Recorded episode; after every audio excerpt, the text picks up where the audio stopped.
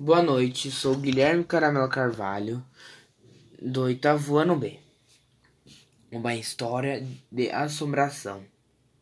Próximo à praça da Igreja da Nossa Senhora do Amparo, no vilarejo de Matias do Norte, existe uma casa imponente, antiga, fechada há vários anos e com fama de mal assombrada.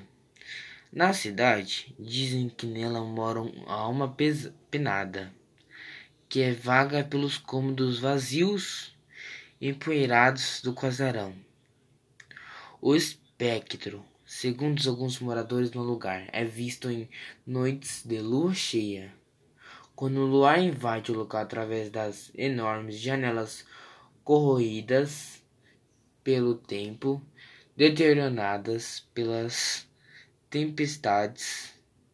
Nessas noites ouviessem sons de correntes, coisas que, que se quebram, sinos que tocam gemidos, estalando no velho piso de madeira.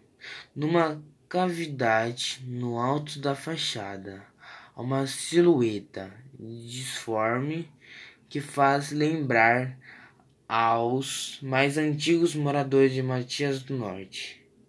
A primeira dona Cozarão falecia misteriosamente há mais de meio século. Tal detalhe, aliado aos demais aspectos, torna aquele lugar mais sinistro que apavorante.